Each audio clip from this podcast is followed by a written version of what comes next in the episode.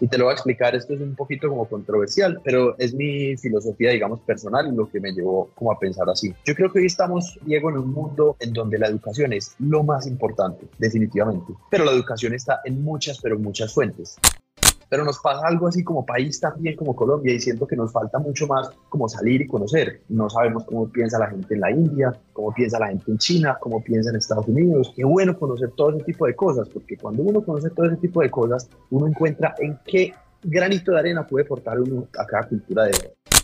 Bienvenidos a Cubo Ademia el podcast en donde Diego Jurado junto con sus invitados te compartirán sus experiencias y reflexiones para aplicar la metodología del cubo Rubik, el sistema que te ayuda a llevar una vida en armonía financiera desde las diferentes áreas de tu vida, espiritual, emocional, física, intelectual, de diversión y desde luego la económica.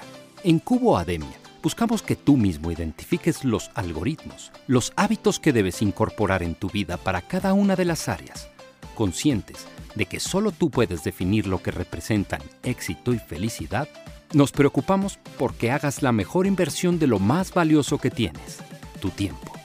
Con ustedes, ¿Qué tal estás? Mi nombre es Diego Jurado y te doy de nuevo la bienvenida a Cubademia, este espacio donde nos hemos marcado un objetivo, compartir contigo experiencias y reflexiones que nos inspiren y sobre todo nos ayuden a llevar una vida en lo que hemos llamado armonía financiera. Para eso, hoy nos acompaña Santiago Cáceres Morales. Él es cofundador y gerente de ProPlanet, una empresa enfocada en el reciclaje de envases Tetra Pak. Además de muchas otras cosas, cuando lo escuché por primera vez me llamó mucho la atención su concepto o la importancia de tener mentores. Así que vamos a escucharle hoy a ver qué tiene para compartirnos Santiago. Qué rico que hayas aceptado la invitación, qué bueno tenerte con nosotros. Preséntate, a ver cómo quieres que te conozcamos, cómo quieres que te reconozcamos. Hola Diego, no, primero que todo, pues qué rico compartir este espacio. Unos muy buenos días para ti, para todos los que nos escuchan. Yo creo que esto no es más que contar historias de parte y parte y pues mi historia hoy va alrededor precisamente de lo que dices de las mentorías porque ha sido pues como la formación que he tenido a través de mi carrera profesional. Y bueno, sí, como dices, mi nombre es Santiago Cáceres, eh, fundé una compañía que se llama ProPlanet hace ya 11 años y esta compañía hoy es la primera y la única que está haciendo inclusive el reciclaje del Tetra Pak 100% en el país y tenemos pues unos desarrollos inclusive de categoría mundial que te estaré contando pues alrededor del programa. Pues yo creo que un, un emprendedor de corazón me encanta la verdad pues como compartir con las personas, de hecho nuestra planta es puertas abiertas, no tenemos secretos porque creo que el éxito precisamente del mundo hoy en día son las acciones colaborativas. Entonces, también muy ansioso por aprender muchísimo de este espacio. Exactamente, ahora seguramente, y esa es la idea, que nos compartas un poquito más de, de ProPlanet y cómo han llegado hasta aquí, sobre todo pues toda esa especialidad, pero antes de que entremos en ello, Santiago, me encantaría conocer o compártenos un poquito de ese background tuyo, de esa historia y cómo, digamos, de esos momentos épicos que te han hecho como llegar hasta donde estás hoy, eh, hablando, empezando digamos por tu formación, cómo ha sido ese proceso formativo, esas experiencias que has tenido en el exterior. Mira, principalmente yo estudié primaria y bachillerato en el Colegio Alemán de Medellín. Eh, es un colegio al que quiero mucho y creo que tiene una educación, me atrevo a mencionarlo porque nos dio unas bases de educación súper fundamentales más del desarrollo de la lógica que de temas en especial. Yo creo que con mis compañeros de colegio pues compartimos como una forma de pensar. Después de eso, la historia ahí cambia un poquito porque de los estudios convencionales me alejé un poquito. Empecé la universidad, empecé a estudiar ingeniería administrativa en la Escuela de Ingenieros de Antioquia y paralelo a eso eh, fundé mi compañía eh, y llegó un punto en que pues tuve que tomar una decisión y pues me resultó una posibilidad con un inversionista que reside en Estados Unidos y en ese momento me dijo, no, no, salgas de la universidad, que yo me lo llevo y le enseño todo. Al principio con mis papás eso fue un tema pues muy difícil porque sí, sea, todos nos criaron que hay que ir a la universidad, educarse, pero la verdad es que recogí conceptos supremamente valiosos alrededor de la educación con un mentor y creo que ahí se centra el programa. Hoy tenemos la posibilidad de estar rodeados de personas grandiosas, súper exitosas y creería que el éxito de poder llegar como a ese nivel de educación es uno ser siempre uno genuinamente. Con alguien te vas a conectar con alguna persona en el mundo que sea apasionada por lo que tú haces, creo que esa persona va a llegar y vas a poder aprender muchísimas, pero muchísimas cosas. Quedémonos un momentico en ese espacio, en ese momento donde estás ahí, estás en la universidad y entonces tienes esta atracción de alguien que te dice, venga, sígame. Sí, como, como si fuera, ¿no? Ahí, pescador de hombres, ¿no? Pero bueno, como si fuera ese momento, estás ahí y entonces es la educación formal, la universidad, después de haber estado años en un colegio. ¿Qué pasa por tu mente que te hace, digamos, tener esta diferencia con los papás que, pues, más enfocados en, no, venga, siga en la educación formal? ¿Cuáles son esos puntos que tienes ahí en, en la cabeza y que al final te hacen tomar esa decisión? Pues mira, digamos, de familia, pues soy muy afortunado porque me he sentido rodeado de muchas personas por el entorno, digamos, corporativo, que he podido como interactuar con esas personas. Y siempre me pareció muy disruptivo pensar como en diferentes modelos de por qué la educación convencional muchas veces no encaja con muchas personas. Y te lo voy a explicar, esto es un poquito como controversial, pero es mi filosofía, digamos, personal y lo que me llevó como a pensar así. Yo creo que hoy estamos, Diego, en un mundo en donde la educación es lo más importante, definitivamente. Pero la educación está en muchas, pero muchas fuentes, no solamente en, en la universidad. Lo importante es estar en una constante educación. Ese es el mensaje que quiero transmitir. Que no sea como que no, todo el mundo salga de la universidad porque nos, nos armamos en un problema pues grande porque definitivamente en la universidad se recuerden conceptos muy importantes. ¿A qué voy? Eh, digamos que la misma educación se ha encargado en el mundo corporativo de crear como si fuese, yo lo llamaría como una inflación educacional. Hoy en día para aspirar, digamos, a un cargo directivo, ya no te exigen una carrera profesional, te exigen una maestría, te exigen un MBA y muchas de las empresas quizá no están como valorando todos los esfuerzos que las personas hacen, digamos, desde el inicio. Entonces, por eso mi camino en ese entonces fue como, pues yo tengo la oportunidad de hacer una compañía, en ese momento, claro, inexperto pues en muchos temas y creo que hoy también inexperto en muchos temas porque creo que ese es el día a día, aprender, aprender, aprender y hacer cosas nuevas. Pero yo creo que ese fue el factor que me motivó más como a tomar otro camino, como que uno siente que todo el mundo está yendo por el mismo camino y aspirar a una hoja de vida. Yo pues quise construir como lo mío genuinamente, pero pues te digo que la verdad Dios, la vida puso personas súper, súper importantes en mi camino, que creo que tampoco todo ha sido pues como por arte de magia. Definitivamente me siento muy afortunado de haber contado con esas personas que me dieron la posibilidad de aprender como esos conceptos que me llevaron a desarrollar pues lo que hoy tengo. Fíjate que esa, esa historia de dejo de la universidad es muy, pues ha sido como muy, muy particular y en, y en muchas personas que hoy reconocemos, de, o sea, tenemos a Steve Jobs, a Zuckerberg, a tal, y ahora tenemos a Santiago Cáceres que en un momento de, decidió dejar, dejar la universidad para ir a aprender entonces con un mentor. De esa experiencia hoy seguramente por lo que se te escucha dices, no, era, era, fue una buena decisión en, en ese momento. Pero ¿cuáles fueron esos puntos que después de experimentarlo junto a un mentor, digamos, más te quedaron? No solamente, pues digamos, los aprendizajes como técnicos, ¿cuáles fueron esos puntos que te dijeron, sí, era lo que tenía que decidir? Diego, aprovecho porque creo que hay un video súper, súper chévere de Steve Jobs en un discurso de Stanford en el año 2005. Es un video muy popular, eh, seguramente la gente lo puede encontrar en YouTube, simplemente googleando pues Stanford speech eh, Steve Jobs. Y es algo que me ha marcado mucho ese video desde que lo vi. Yo creo que los aprendizajes más importantes están cuando las personas tenemos una necesidad. El hecho de salirnos de una zona de confort. Porque cuando yo decidí dejar acá como todo tirado, por decirlo así, por entrar a una aventura, y te confieso, no todo fue color de rosa. Evidentemente, pues el proceso académico con estas personas pues, con las que estuve rodeado fue muy chévere, aprendí muchas cosas, pero pues digamos de ahí se desencadenaron también muchos otros aprendizajes que definitivamente cuando cuando uno cree en uno mismo es la herramienta más importante. El uno no perder la fe en lo que uno sabe, en lo que uno conoce y lo que no conoce y no sabe, pregunte que preguntando se llega a Roma, como dicen por ahí. Entonces, yo creo que esa es como la base de todo. El, el uno no detenerse y el uno no tenerle miedo al futuro, el uno confiar precisamente en todas las habilidades. Todas las personas somos únicas en algo. Y si logramos desarrollar esas habilidades que cada uno tiene en su interior, vas a conectar con alguien de una manera pues inigualable. Lo pongo así porque digamos que hoy en día las compañías tratan de generar valor de la misma forma, siendo únicas en algo, buscar un factor diferenciador en algo, siendo disruptivos en el mercado. Entonces yo creo que cuando uno es único, nadie puede competir con uno, pero se trata de encontrar como esa fortaleza única que cada uno tiene en el interior. Varias ocasiones nos repites, ser genuino, creer en uno mismo, eh, aportar a. ¿Cómo te llega eso? ¿O qué, no sé, desde dónde experimentas eso? ¿Fue algo que aprendiste con tus mentores o qué te ha llevado a ti a tenerlo tan interiorizado? Mira, te voy a contar inclusive parte como de la trayectoria porque he estado en muchos ambientes socioeconómicos y eso me ha llevado a entender como muchas cosas y me ha dado mucha confianza. En el colegio yo era una persona un poco más introvertida, siempre he sido una persona muy pensante, muy hacia el interior, quizá no tan expresivo como muchas otras personas, pero empecé a aprender de muchas personas, digamos, en muchos estratos socioeconómicos. Inclusive, te confieso, confieso no, te cuento, soy hincha de Medellín y tuve un tiempo que estuve súper metido en la barra del Medellín, en la Norte, y me encanta, es un ambiente súper chévere, aprendí, pero muchas, muchas cosas. Y a mis amigos de la, de la Resistencia los quiero muchísimo, a todos les agradezco mucho porque me aportaron muchísimas cosas buenas. No todo está en el ámbito corporativo, no todo está en el ámbito empresarial. Se trata de conocer y uno entender en qué aspecto uno es único, pero rodearse de muchos conocimientos y muchos entornos creo que cuando nos centramos en un estereotipo aprendemos de algo, pero nos pasa algo así como país también como Colombia y siento que nos falta mucho más como salir y conocer. No sabemos cómo piensa la gente en la India, cómo piensa la gente en China, cómo piensa en Estados Unidos. Qué bueno conocer todo ese tipo de cosas, porque cuando uno conoce todo ese tipo de cosas, uno encuentra en qué granito de arena puede aportar uno a cada cultura de Entonces yo creo que se trata de siempre ser inquieto, sí, uno explotarlo, escuchar como el interior que cada uno tiene entre nosotros. Si algo te hace como un clic, párele bolas a eso, hermano, que por ahí es el camino. Y sin duda nos vamos a equivocar, nos vamos a estrellar,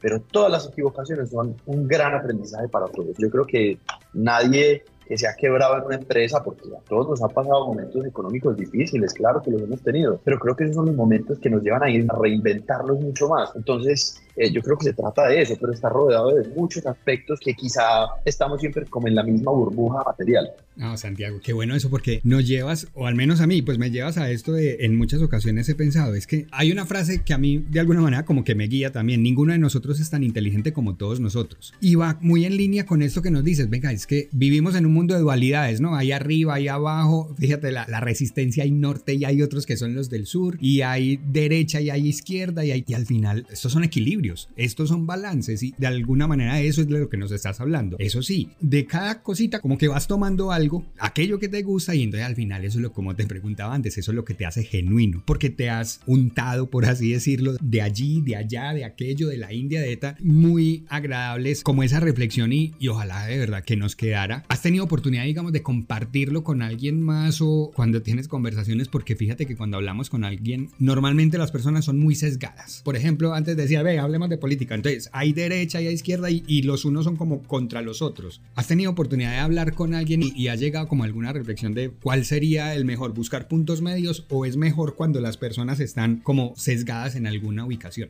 Diego, sí, de hecho hay un libro que me leí de una persona que se llama Naval Ravikant. Él es un indio, pero criado en Estados Unidos. Se llama El Almanaque de Naval Ravikant para quienes lo quieran buscar. El libro se llama cómo hacerse, en inglés, how to get rich without getting lucky, eh, cómo volverse rico pues sin, sin, sin, tener suerte. Y es un libro muy desde, digámoslo así, desde el ser, desde lo espiritual, pero enfocado en el ámbito económico. Pues evidentemente aquí a todos nos interesan muchos temas. Y algo cortico que recogí de ese libro es que creo que nosotros muchas veces como individuos queremos coger un partido, como bien dijiste ahorita, coger o para la derecha o para la izquierda, pero realmente todos tenemos parte de las dos, todos somos un ser integral. Hoy, por ejemplo, ahora que metiste el tema político, no para hablar de partidos ni nada menos, pero sí desde el punto de vista, el capitalismo funciona de una forma muy en la mente y el socialismo funciona de una, de una manera muy desde el corazón todos tenemos algo de algo. Nosotros con nuestras familias, todos somos socialistas, todos queremos que nuestras familias, nuestros seres queridos estén rodeados y compartimos con todos, lo hacemos. Ahora, para escalar, digamos que se necesita esa confianza y que el, socialismo se expanda,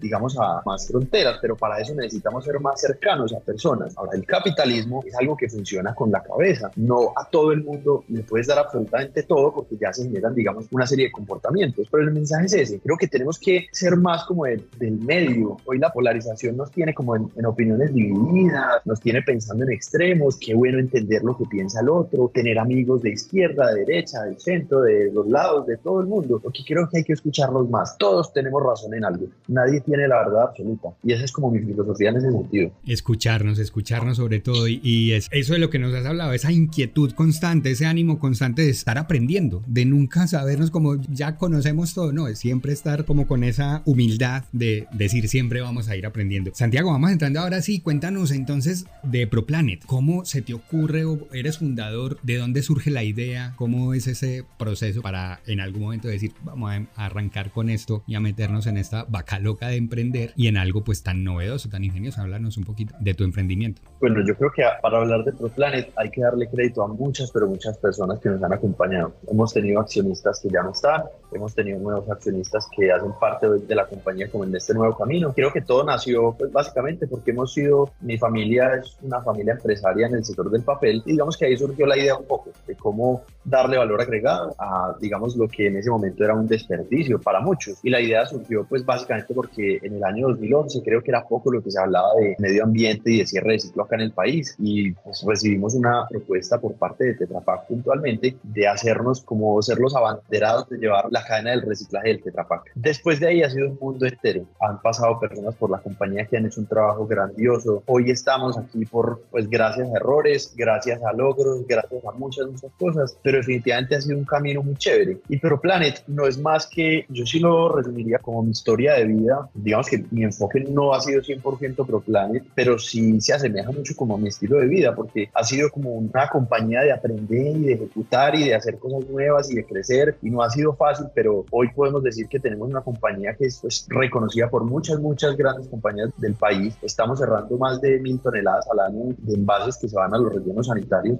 y tenemos unas proyecciones pues, para crecer súper ambiciosas en términos de reciclaje. Pero eso ha sido básicamente a punta de lógica, mejor dicho. Y creo que eso es lo que nos falta mucho a las personas, ser mucho más inquietos y creer más como en esa lógica. No funcionó esto, vamos por acá. No funcionó esto, vamos por acá. Pero no detenernos nunca. A veces con el tema de los recursos, siendo que no son ilimitados para uno estar emprendiendo y, cometiendo errores, pero si uno se rodea de la gente adecuada, es lo que nos ha llevado donde estamos hoy. La constancia, sentirse en camino, sentirse proceso. ¿Qué ha sido lo más retador en este proyecto? Mira, la cultura definitivamente como colombianos creo que ha sido el reto más grande que hemos tenido. Nosotros por defecto, y es algo que es súper chistoso con otros países, nosotros pedimos rebaja por todo. En otros países tú vas, compras el precio, lo pagas y listo, pero aquí somos expertos en pedir rebaja. El hecho de incorporar materiales sostenibles en la cadena, evidentemente siempre hay una curva en donde los costos empiezan altos y uno con eficiencias, con innovaciones, que va, digamos, como igualando en la cadena. Pero el hecho de que la gente le crea un producto que tiene detrás una historia tan bonita, yo creo que ha sido quizá el reto más grande. En otros países funcionan modelos como el de ProPlanet y a la curva, digamos, de crecimiento ha sido de pronto algo más acelerada por N mil motivos. Pero definitivamente la cultura de nosotros, y quise traer hasta aquí también, Diego, porque creo que nos falta mucho más valorar el trabajo del otro. No siempre pensar que si otro me lo ofrece, entonces voy a comprarlo más barato porque este me lo ofrece más barato y eso es todo. No estoy tampoco yéndome al extremo diciendo que compremos lo más caro porque sí, no. Pero creo que definitivamente el valorar el esfuerzo de las otras personas hace que las compañías crezcan mucho más. Finalmente, cuando hablamos de Producto Interno Bruto, estamos hablando de la suma de todo lo que vendemos. Pues si todos vendemos un poquito mejor, el país tiene mejores posibilidades, se recaudan mucho más impuestos, hay mejores condiciones de vida, hay más ofertas de empleo, pero creo que se enfoca uno mucho en, en comprar lo barato, lo barato, lo barato, lo barato. Nuestro enfoque quizás es algo más diferente en algo que le estamos apostando. Y yo creo que hoy nos acompaña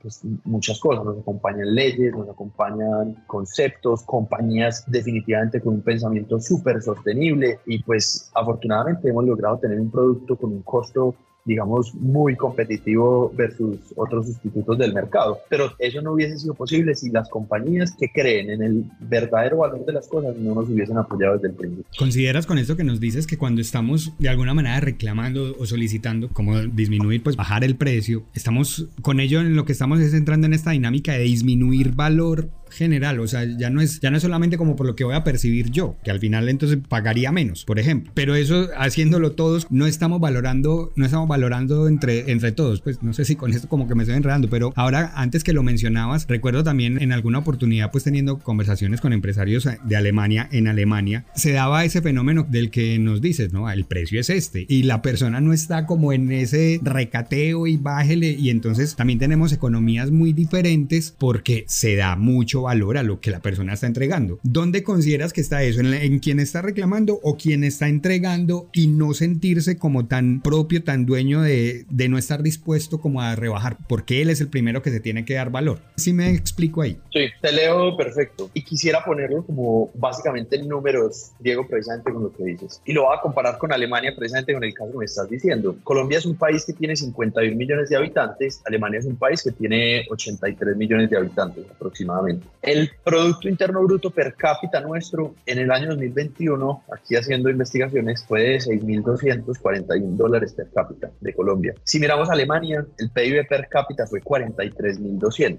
Si llevamos eso a unas matemáticas súper simples, 43.000 dividido 6, quiere decir que un alemán produce 7 veces lo que cada individuo de nosotros produce. ¿A qué voy con eso? El enfoque, digamos, de los países desarrollados está más en desde la cadena de abastecimiento generar más valor para crear un producto con un mayor valor. Si tú estás comprando más barato, pues obviamente estás dispuesto a que el mercado te valore tu producto en términos económicos. Ahora, hay diferentes economías de escala. Cuando vamos a ver a China, por ejemplo, uno de los países más poderosos, si no el más poderoso en mi concepto del mundo hoy, tiene un modelo supremamente diferente, en donde es una producción masiva que se enfoca en el bajo costo, porque pues tienen 1.400 millones de personas para producir. Hay que entender el tipo de economías. Creo que Colombia tiene muchas posibilidades de crear productos de valor agregado. Y mira, pues que te estoy poniendo un, un ejemplo como Alemania, en donde el territorio es quizá un poco más pequeño que Colombia, pero el enfoque está en vender productos de buena calidad, productos de valor. Te aseguro que ellos no compran el más barato por comprar más barato, pero tampoco compran el más caro porque pues, van a comprar más caro. No, se trata de entender, digamos, cada caso y cada economía. Hay modelos de producción de ropa, por ejemplo, como el grupo eh, Louis Vuitton, que pues una prenda costará muchísimo dinero, o hay modelos de producción como Zara, que son para millones y millones de personas, y quizá hoy en valor compañía pues puedan ser compañías muy similares. Por entender nuestro modelo, yo opto más porque Colombia sea un país de la capacidad de generar valor agregado. Y aquí quiero decir algo importante también, Diego. Yo creo que el ser humano es un ser pensante, es un ser que está hecho para la creatividad. Nosotros no estamos hechos para hacer trabajos repetitivos. Por eso a mí me alegra mucho. Yo creo que me estoy metiendo en otro tema. No sé si tenías otra duda, pero no, no, no, a mí me alegra bien, mucho. Por está bien, lo que pasa es que a uno le encantaría que todos estos conceptos quedaran como, pucha, es que si aquí todos los colombianos nos quedamos con, vea, valore al otro, esté dispuesto a pagar lo que el otro le dice, porque si le está poniendo, ese, si lo está creando, contar. Y no, nos decías, es, el ser humano es creativo, sigue, sigue con esto. Ya lo único, luego, pues para rematar, que nos proyectes un poquito más de, de la empresa de ProPlanet hacia dónde vas, pero qué rico que sea con personas de este tipo que estás describiendo.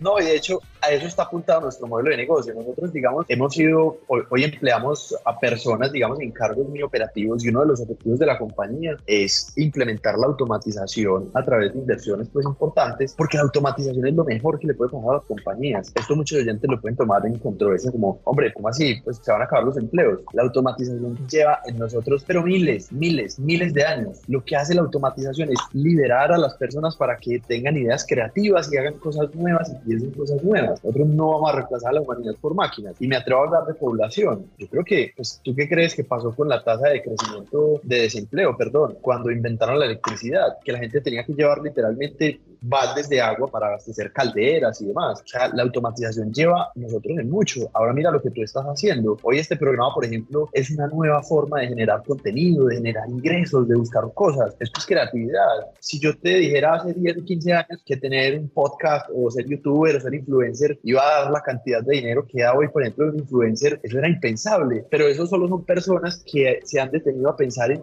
bueno, ¿qué podemos hacer ahora? Y ahí es donde pienso que las personas haciendo trabajos operativos caen en una rutina, que eso es lo más nocivo que le puede pasar al ser humano. Por eso la automatización es algo súper bueno. Eso es muy bueno porque nos permite pensar. Hoy, por ejemplo, personas que trabajan por un salario mínimo los admiro demasiado. Pucha, es increíble y muchos de ellos por situaciones familiares deben tener ese nivel de ingresos y les da miedo, digamos, salir a hacer algo nuevo. Pero creo que hay grandes posibilidades para todos, para todos. Se trata de pensar qué más podemos hacer. Pensar y permíteme complementarlo con algo que asimismo nos habías dicho antes y es este tema de formarse continuamente, de mantener esta mentalidad de humildad y de no somos nunca producto terminado, ve aprendiendo algo más que tu aporte más que en esa labor diaria debe estar en utilizar esa máquina que tenemos ahí, ese cerebro que precisamente es para crear. Y eso también se va generando de la educación continua, entonces ojalá que eso también como que quede ahí, venga, sí, es admirable esas personas que están pues como con con ese salario mínimo constantemente, pero también pensemos o que nos sirva eso si lo escuchan, cuestiones de, cuestiones de si realmente estás como aprendiendo algo nuevo que de tal manera que al final permitas estar aportando más de eso que al final, no sé, como que un proceso, una máquina podría estar haciendo, que eso también hace parte de la invitación. Inclusive en el interior de la empresa estamos optando inclusive por en producción poner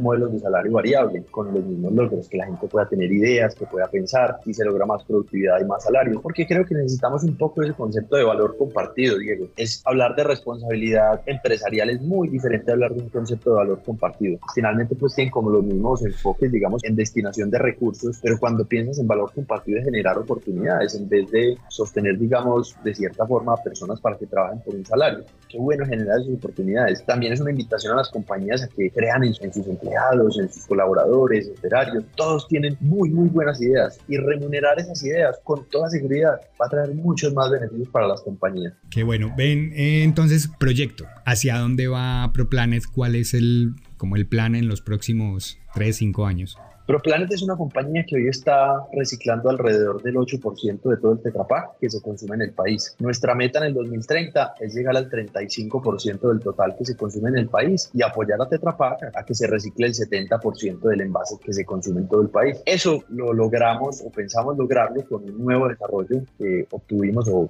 empezamos a comercializar en el año 2021 y son unos platos desechables eh, hechos de pulpa de papel de origen reciclado. ¿Cuál es la importancia de esto? Yo creo que para optar a modelos masivos hay que pensar en soluciones masivas para el medio ambiente. Hoy en temas de sostenibilidad he conocido unas ideas que ni te las imaginas. Una cosa, un concepto súper disruptivo, pero es importante pensar en que los modelos económicos también tengan eh, un crecimiento y sean escalables. Quizá en ProPlanet fue lo que más tiempo nos llevó a encontrar en los productos que tenemos hoy. Pues la verdad las proyecciones de la compañía es al año 2030 estar reciclando más de 12 mil al año de Tetrapac, precisamente en eso. Y también es una invitación a los emprendedores en sostenibilidad o en diferentes aspectos a pensar en que el modelo económico debe ser bien importante. Muchas veces los conceptos, digamos, muy románticos son chéveres, pero creo que necesitamos soluciones masivas para ayudar al medio ambiente. Y creo que ProPlanet es una muy buena iniciativa y estamos muy orgullosos de, de tener como ese papel que hoy en día tenemos. Qué bien, oye Santiago, nos has ido dejando unas piecitas ahí esenciales. Cuestionémonos seamos genuinos, así mismo pues lo, lo llevas en tu empresa. Pero aquí te comparto, Santiago, Cubademia, este podcast está patrocinado por El Punto que es una empresa que a través de la distribución de materiales de oficina le encanta hacer que las personas disfruten de su trabajo y nos pide que te preguntemos, Santiago Cáceres, tú que eres cofundador, que fíjate todo lo que te has formado, que has aprendido de lo formal y lo informal porque te fuiste a aprender de un mentor, ¿qué es a día de hoy lo que más disfrutas de tu trabajo? El día de hoy lo que más disfruto de mi trabajo definitivamente es interactuar con personas y personas de todo tipo. Escuchar y poder materializar ideas. Creo que esa interacción es súper importante. En nuestros comités en la compañía están todo tipo de perfiles porque a todos tratamos de, de escucharlos y enfocar ideas. Hoy el mundo, digamos, está migrando hacia ese modelo de negocio. Hoy, por ejemplo, tú te encuentras en que el número de compañías a nivel mundial es muy superior a quizá lo que había hace 10 años. Y la razón es porque cada uno se dio cuenta de que puede ser una compañía puede ser un emprendedor, puede tener una solución. A mí me encanta y me soñaría con un mundo en donde cada uno tuviera su empresa y simplemente nos contratáramos los unos a otros y pudiéramos ayudar. Creo que hoy finalmente, hoy funciona bajo un modelo salarial, pero definitivamente el interactuar con personas y, y escuchar y leer y conocer es lo que más me gusta de mi trabajo. Fíjate en ese, en ese mismo sentido que he escuchado eso, al final todos terminamos siendo Santiago Cáceres SL, Santiago Cáceres Limitada, Diego Jurado Limitada, y sí, como, como estamos poniéndonos al servicio de otro. Hay otro concepto con eso que me llamaba mucho la atención cuando escuchaba, es que uno se tiene que volver su propio ministro de Educación, su propio ministro de Hacienda, así, y cómo lo estás poniendo al servicio de otros. Qué rico ese concepto. Santiago, eh, también te comparto que en Cubademia utilizamos la figura del cubo Rubik como una idea para encontrar como balance de lo que hablábamos hace un momentito, el, el, equilibrio en las diferentes áreas de la vida. Y por eso nos encantaría conocer tus hábitos para cada una de estas áreas. Así que la dinámica es, te voy compartiendo como el color lo que representa y nos vas compartiendo como tus hábitos en esa área. ¿De acuerdo? Diga que sí. Dale, perfecto. Claro. vale, pues vamos con el área blanca. El área blanca está relacionado como con el tema espiritual. ¿Qué hábitos tienes? Aquí? Espiritualmente, mira, te confieso que no soy una persona, digamos, muy orientada a creer en algo en particular. Creo que espiritualmente todos nos conectamos con algo. Definitivamente creo que el detenerse uno a pensar, el uno, si bien lo quieres llamar como meditar en las mañanas o por la noche, pero tener un, un momento de uno pensar y buscar, digamos, energías externas es súper importante, bien sea Dios, bien sea, eh, bueno, hay muchas creencias alrededor de muchas cosas, pero mis hábitos en ese sentido es pensar, tener un momento en el día en que piense, en que evalúe qué está pasando y también a escuchar mi cuerpo, también a escuchar mi respiración y saber lo que siento. Qué bien, movámonos al área roja. Esta área está relacionada con las relaciones. ¿Qué hábitos tienes? Con las relaciones en general, creo que soy una persona de quizá amigos muy, muy dados a la honestidad y tanto con personas como, como con mi esposa en particular. La relación trato de, de basarla en eso, en que la comunicación sea súper honesta, porque cuando la gente nos transmite la realidad que ellos ven y no lo que queremos escuchar, que eso muchas veces pasa, sobre todo cuando a uno lo saludan por chat y le preguntan, hola, ¿cómo estás? Y le dicen a uno un montón de cosas y uno responde muy bien y a la gente no le importa. creo que se volvió como un hábito de nosotros. Si realmente uno quiere saber cómo está la otra persona, qué rico uno preguntarle cómo estás, detenerse a, a escucharlo. Si tienes que decirle algo puntual, pues eh, decirlo. Pero creo que la honestidad es lo más valioso de todas las relaciones. Si están enojados contigo, que te lo digan de una forma tranquila, pero que todos nos digamos las cosas, que no nos quedemos con nada. Muy bien, vámonos al área azul. Nos hablabas antes de la importancia de aprender todos los días, aprender algo nuevo. ¿Cuáles son tus hábitos para aprender algo nuevo cada día? Mira, realmente leo, digamos, algo de noticias, pero no decidí no volver a escuchar noticias en radio porque me parece que hoy a los temas le damos mucha trascendencia y la polarización, lo que hablamos al principio, nos llena como de emociones, independientemente de, de un pensamiento de izquierda a derecha o de lo que sea. Creo que hay mucha polarización. Opté por precisamente reemplazar eso cuando voy en el carro pues para mi trabajo, escucho podcast, audiolibros y leo. La razón porque no me gustan, no, de hecho no, no tengo redes sociales porque creo que hoy en redes sociales hay muchas noticias y pueden generar sentimientos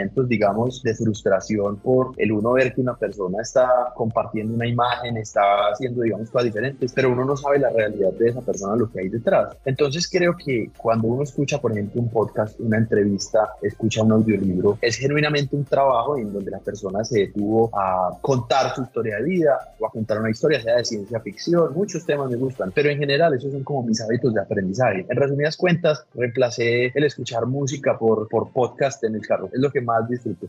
Qué bien, a partir de ahora Cubademia en el carro. Claro que sí. Vámonos al área verde, está relacionada como con lo natural, ¿no? La salud, el cuidado del cuerpo. ¿Cómo te cuidas? Para mí es muy importante la actividad física. Tengo una rutina de, de jugar squash todos los días eh, y la verdad cuando no puedo hacerlo por alguna razón, uy no, el día empieza como raro. Creo que la actividad física es, es algo súper importante y también la actividad mental. Tengo, mm, bueno, diferentes aplicaciones para uno entrenar la mente. Tengo, por ejemplo, me gusta armar rompecabezas, uno hacer meditaciones activas, temas que te aíslen completamente de algo, pero que uno esté haciendo alguna actividad. Creo que el bienestar bien no solamente físico, sino, sino mental en ese sentido. Y definitivamente la alimentación es un factor importante. Te confieso pues que hasta hace, no sé, seis meses no, hermano, para yo comer ensalada era muy duro. Y hoy es una de las cosas que más disfruto porque me he dado cuenta de los beneficios que tiene el comer saludable. Eso no quiere decir que no se me atraviesen unas papitas a la francesa, una hamburguesa de vez en cuando. Me parece delicioso. Pero digamos, en, en hábitos de, de, de, semana trato de, mantener esa, alimentación. Ha sido un cambio impresionante. Permíteme aquí hacer énfasis cuando, aparte pues de la buena alimentación y demás y el deporte, nos hablas de algo que me parece novedoso y por eso pues, que nos compartas de esas aplicaciones para entrenar la mente. Compártenos algunas de ellas, de las que usas? Mira, la aplicación que más uso para eso se llama Lumosity. Es una aplicación desarrollada por Google. Es una aplicación que cuesta al año, pero yo creo que pues muchos estamos como en el concepto de que no, yo solo bajo aplicaciones gratis. No, realmente es una aplicación que vale mucho, mucho la pena y te entrena, digamos, diferentes aspectos. La atención, la agilidad, las matemáticas, la resolución de problemas y es con juegos didácticos. Es muy chévere. Pues de hecho, cuando viene un avión es, es lo que juego porque me encanta. Si no estoy viendo una película, una serie o escuchando un podcast, juego Lumosity es la que más recomiendo. Lumosity, muy bien. Vámonos al área naranja, Santiago. Esta área está relacionada como con el placer, el lujo. ¿Cómo te das lujo? Digo, me encantan, me encantan los automotores, los carros, las motos, uf, me fascinan. Y eso es quizá, digamos, donde aparte de, de mi trabajo, pues, y de todas las inversiones que, que, uno pueda tener, porque el crecimiento financiero, pues, finalmente es la base de todo. Y aquí también hay un punto, se me prendió una lucecita filosófica. Yo creo, Diego, que la felicidad definitivamente no está en lo material. La felicidad la tenemos que alcanzar nosotros mismos como individuos. Ahora, falta de posesiones materiales, desde todo punto de vista, sí nos puede traer algo algo de frustración. Por eso es chévere uno tener metas de uno, ah, me quiero comprar este carro, me quiero comprar esta moto. Esa en particular es lo que me apasiona, digamos, de, de, las cosas materiales. Me mueve mucho más la compañía, me mueve mucho más mis colaboradores, eh, las personas con las que estoy rodeado, pero es una pasión. La velocidad en general me, me fascina. Ah, qué rico. Hay que a ver alguna vez si hacemos una salida en moto. No, y, y, fíjate que precisamente eso es lo que defendemos aquí. Hay que atender todas las áreas, pero es que esta del lujo también, también hace parte. Entonces es como que lo veamos igual como algo natural, sin estarnos cuestionando. Y yo, porque como ahora ya para que cerramos con, con el área amarilla, esta área está relacionada precisamente ahí sí, con la platica, ¿no? ¿Cuáles son tus hábitos financieros o tus tips que nos puedas compartir?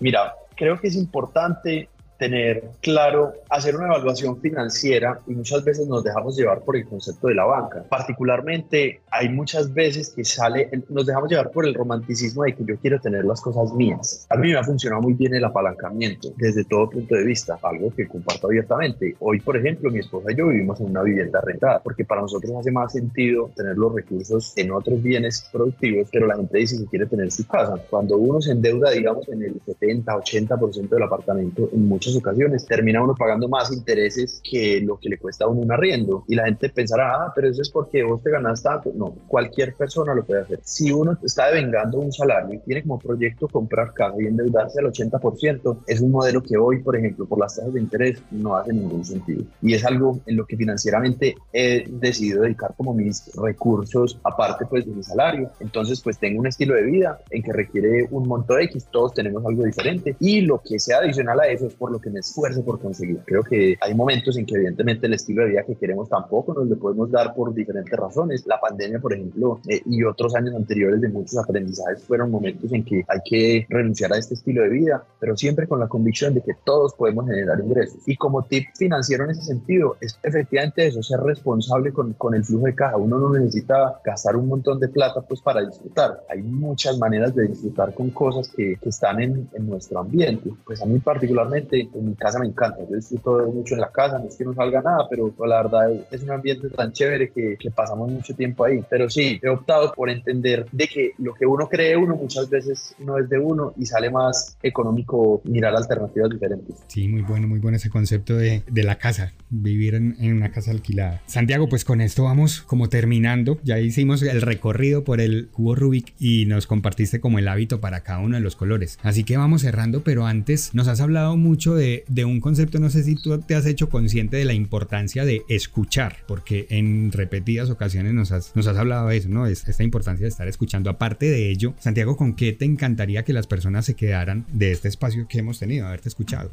Diego, mira, personalmente a mí me encanta ayudar a los demás, inclusive sin, sin, recibir nada a cambio material. A mí simplemente saber el hecho de que estoy contribuyendo con algo me apasiona muchísimo, sea un proyecto, sea una empresa. Para quienes estén escuchando esto, me pueden contactar abiertamente si creen que les puedo ayudar. Es lo que me apasiona, sin recibir nada a cambio. Creo que la vida se encarga de pagarnos todo lo bueno que hacemos. Muchas veces por no escuchar y por quedarnos con ese concepto como egoísta, que a veces es bueno también tener ese egoísmo, porque a veces hay que sacar como cada uno es, pero yo me considero más y lo divido en dos conceptos. De hecho, hay un libro también de un escritor que se llama Adam Grant que se llama Takers and Givers. Básicamente eso es como los que dan y los que quitan. Es un concepto muy desde cuando uno da, a uno le dan también más cosas, porque es algo de reciprocidad. Pero cuando uno es egoísta en el sentido de que, listo, yo te voy a prestar esta plata y me tenés que pagar esto, sí o sí, y no te puedes pagar ni un día. Pero cuando uno da un poco más, ni siquiera material, la gente siente una empatía por devolverle cosas a uno. Entonces es lo que quisiera como dejar acá. Quien crea que lo pueda ayudar, estoy eh, 100% ahí. Me encanta, me apasiona, que con toda seguridad todos los que necesitan ayuda van a terminar haciendo algo que me van a ayudar a mí. Entonces la interacción creo que es lo más chévere. Y pues vuelvo al, al, al principio, se relaciona con estar escuchando siempre. Qué rico, pues en esa misma línea, déjanos tus coordenadas, dónde te pueden encontrar, dónde pueden saber más de ti, dónde te van a contactar para solicitarte tus servicios y ofrecer.